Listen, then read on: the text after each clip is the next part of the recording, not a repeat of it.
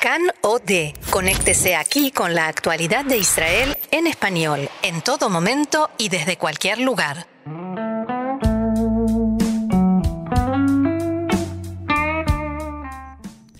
Aquí comienza Mano a Mano, un diálogo diferente y sin protocolo. Hola, les saluda Maya Siminovich aquí en Can Reka, la Radio Nacional Israelí en español. Hoy vamos a entrevistar a Rami Saari, que es un traductor, el traductor más prolífico al hebreo, eso parece, que no solamente habla 18 idiomas, eh, traduce solo de 10, dice, lamentablemente todavía, y tenemos tantísimas cosas de hablar con él que queremos saludarlo ya ya. Hola Rami. Hola Maya, ¿qué tal? Muy bien, gracias. Eh, dime, ¿tiene algo que ver contigo aquella frase de traductor traidor? Mm, no creo, no. Yo de hecho soy muy fiel a mi trabajo, me encanta y trato de ser lo más fiel posible también a los escritores cuyos textos traduzco. No, hay, hay textos difíciles desde luego, pero yo lo tomo como un reto y entonces no me resulta una cosa mm, imposible. De hecho, hay gente que cree que la traducción es, es una misión que no se puede cumplir. Si yo hubiera creído de tal modo ni hubiera empezado a hacer mi trabajo. Mm, yo sí que considero que es posible traducir y hacerlo bien. Uno simplemente tiene que conocer sus propios límites y, no meterse en, líos en este sentido. Pero después de algunos años de experiencia con esta cosa, pues la verdad es que no tampoco resulta demasiado difícil. En tu caso casi casi parece hasta una labor social, porque tengo entendido que tú traduces solo lo que te gusta. Es cierto, es cierto porque sabe para mí mm, eso de traducir un, un, libro es como como vivir con una persona no entonces si escoges a una persona con la cual luego tienes tres o cuatro meses de infierno me parece una barbaridad y por lo tanto nunca jamás he hecho esta cosa y trato también de, de tomar precauciones con antelación en el sentido de que siempre, pero siempre, sin excepción, leo el libro por lo menos una o dos veces antes de decidir si quiero ofrecer este libro a la casa editorial, ¿no? Y luego, pues, resulta que si una casa editorial no está interesada, simplemente voy a la siguiente y a la siguiente hasta que encuentro al libro que quiero traducir, una casa editorial en Israel que esté interesada en el proyecto y entonces ya vamos adelante, ¿no? Hace falta desde luego comprar derechos de autor y arreglar el contrato, pero estas son ya cosas que uno está acostumbrado a hacer. Wow. Ah, ah, ¿Y eso es rentable o es algo que es una especie de, de, Quijotismo? Como puede imaginarse, no soy el Rothschild de ningún país, ¿no?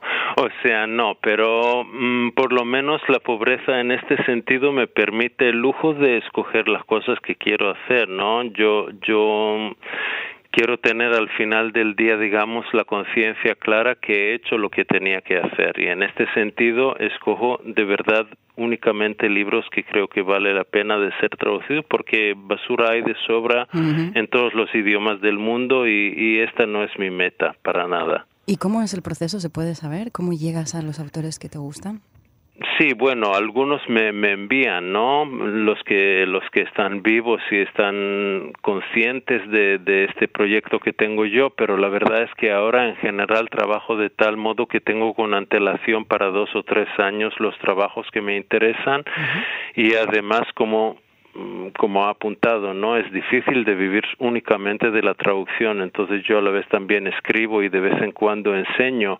Y desde luego cuando tengo cursillos resulta mucho más difícil dedicarse 100% a la traducción, pero trato de dedicar la, la mayor parte del tiempo a este trabajo porque me encanta y, y creo que también tiene su importancia y, y, de hecho siempre casi llegan luego los ecos de los lectores y, y esto siempre da también ánimo y ganas de continuar con el mismo trabajo.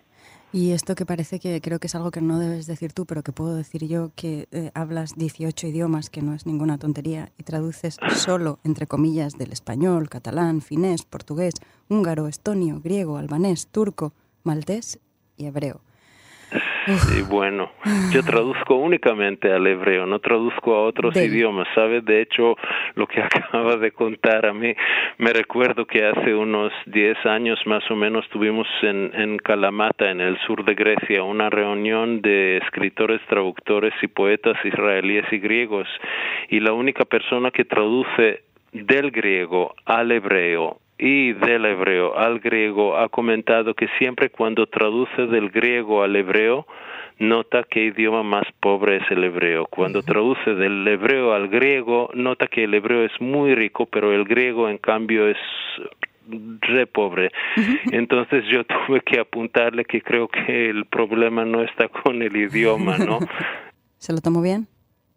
Eh, sí, no, no se lo he dicho en primer lugar en frente de la gente, desde luego, no en una reunión así amable, ¿no?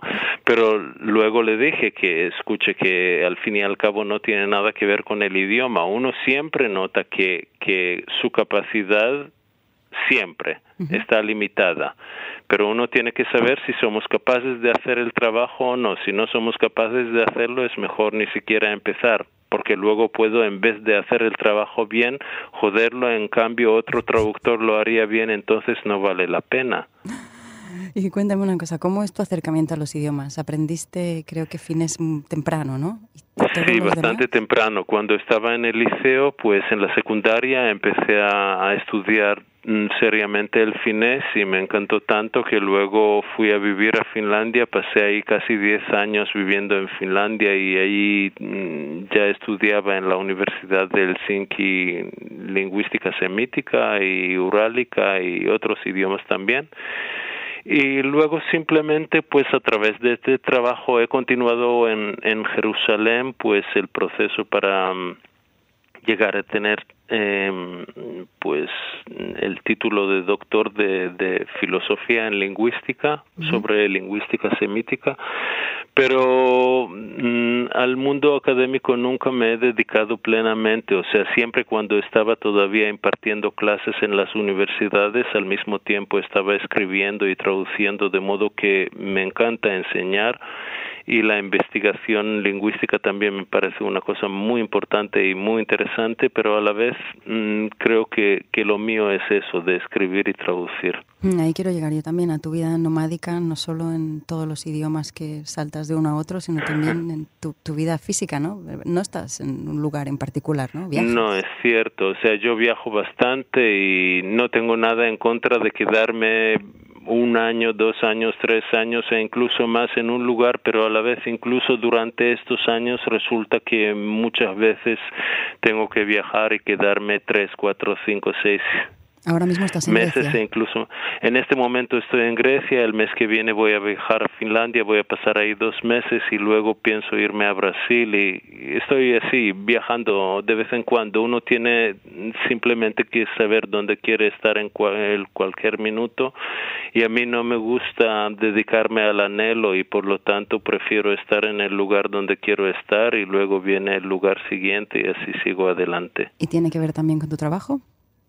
En Sí, no, o sea, sí en el sentido que a esta etapa de mi vida con 55 años tengo más bien que tratar de mantener los idiomas ya aprendidos, ¿no? O sea, en vez de seguir adelante con el aprendizaje de nuevos idiomas, pero a la vez, desde el punto de vista de, de la casa editorial con la cual tengo un contrato, cinco contratos, pues a partir del momento que tengo un iPad y un Wi-Fi a ellos le da completamente igual donde me encuentro. Y como se trata también de derechos de autor al fin y al cabo y de la traducción, pues con la Hacienda tampoco hay problemas en el sentido que debo pagar impuestos en, a Israel porque de ahí provienen mis, mis ganancias, ¿no? Dime, ¿cuál es tu último libro traducido al español? Del español. De perdón, del español. Sí, pues del español es, es un conjunto de Romancero Gitano y las odas de Federico García Lorca. Y pues el año pasado traduje también 100 sonetos de amor de Pablo Neruda, pero la mayor parte de mis traducciones provienen de España, aunque me gusta también muchísimo la literatura latinoamericana. Y tu último libro de poesía es este, es Mesarim Mi Loejpatistán. Exactamente, creo que en español tendría que llamarse mensajes de me importa un bledo stan, ¿no? Algo así. ¿Y ese libro ha sido traducido? Eh, no, algunos poemas de él sí. De hecho, de mi propia poesía hasta el momento hay en una totalidad de cuatro libros traducidos. O sea, son todas antologías de mi poesía, tres en griego y un, uno en albanés, un libro en albanés y hay algunos, o sea, algunos poemas sí que fueron traducidos e incluso publicados en español, portugués, eh, macedonio, griego, turco, mm, ruso, francés, pero unos conjuntos enteros, o sea, antologías de la poesía no, pero en hebreo tengo publicados 10 libros y sigo adelante, o sea, eso de escribir es una cosa que me acompaña constantemente. ¿Y cómo llevas que te traduzcan? Mm, mire, en primer lugar, en los idiomas que sé, soy capaz de leer y entender y apoyar al traductor y a la traductora para que esto no pase, ¿no? Luego es otra cosa, desde luego, si el traductor o la traductora tienen también sus propias cualidades poéticas para no únicamente traducir, sino, sino convertir el poema en, en, un poema en el idioma al cual traducen, ¿no? En este sentido, resulta a veces también mucho más fácil cuando me traducen al japonés o al, a algún idioma que ni siquiera soy capaz de leer lo que hacen, pero yo creo que siempre existe aquí la, el, como asunto principal, pues esto si uno está dispuesto a tener confianza en otra persona o no. Yo creo que como he, he, gozado de tantos y tantos escritores y escritoras que tenían confianza en mí, en el sentido que estaban dispuestos que yo traduzca su obra sin destrozarla pues debo también yo de tener la misma fe y la misma confianza en los demás. Y si de vez en cuando pagamos mm, un precio demasiado alto por esta confianza, a mí no me parece una cosa que tan horrible que mm, por el cual pues yo dejaría de tener confianza en, en el ser humano y en su capacidad. Sí, veo que no eres así. No, para nada y me alegro por eso. Y yo también.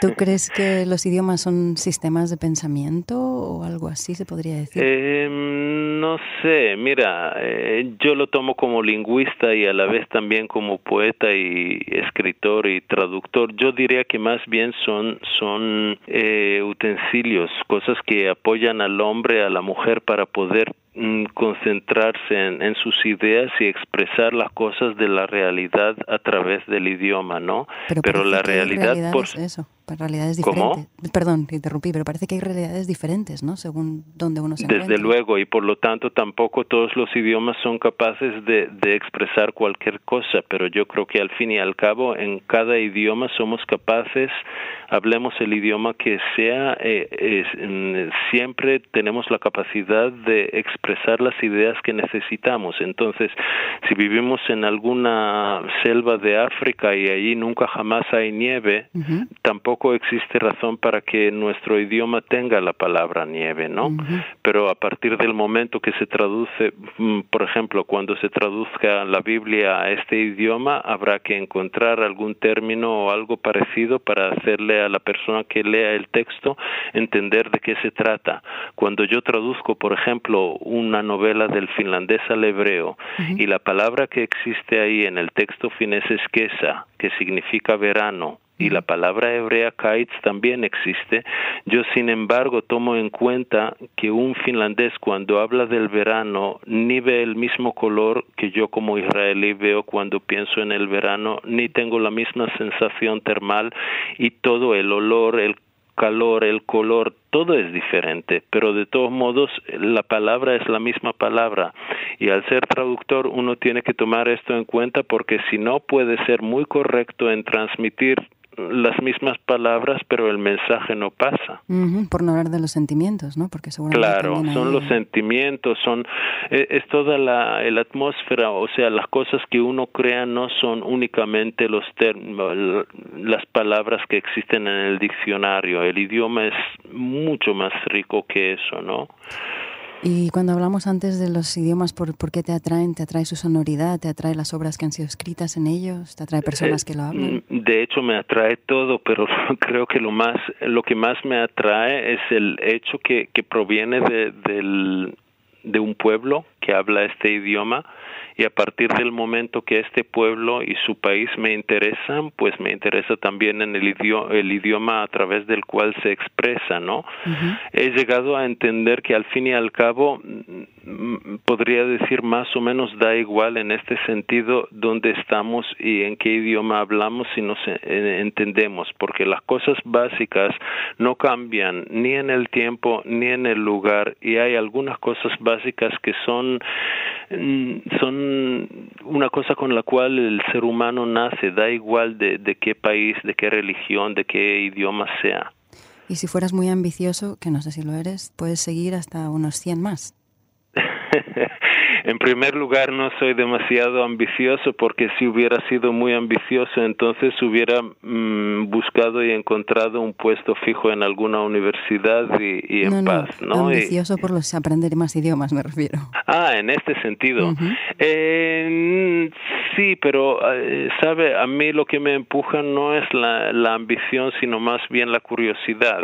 Y la curiosidad, curiosidad yo creo peor a mí me parece mejor, no peor, porque es una cosa que uno tiene o no tiene en su mente y en su alma, ¿no? Quiere decir que no va a parar nunca de aprender idiomas entonces. Eh, bueno, yo creo que llega también algún momento en la vida donde uno deja de ser tan curioso hacia todo lo que lo rodea y quiere concentrarse en algunas cosas que le importan y le interesan un poquitín más, ¿no? Pero de todos modos creo que sí, o sea, no sé si la curiosidad por sí se puede considerar como ambición, pero a mí me parece que la curiosidad es una fuerza muy, muy, poderosa y, y lleva al ser humano a hacer grandes grandes cosas. Ahora, la ambición mm, yo creo que proviene de otra cosa, más bien narcisista, más bien de algún lugar donde no es que a mí me interesa la cosa por sí, sino tengo que demostrar que soy capaz, que tengo algún título, que soy lo que no soy. Estas cosas a mí al fin y al cabo no me interesan para nada, o sea, creo que tienen también su importancia, pero no ocupan en, en mi vida ni en la cotidiana ni en la profesional un lugar muy importante. Se me olvidó que estaba hablando con un lingüista. Yo no estaba siendo literal, estaba siendo poética. bueno. Rami, seguiría hablando con usted muchas más horas, pero vamos a tener que dejarlo aquí, lamentablemente. La próxima vez en Jerusalén. Estupendo. Mil gracias. Que te vaya todo bien. Igualmente.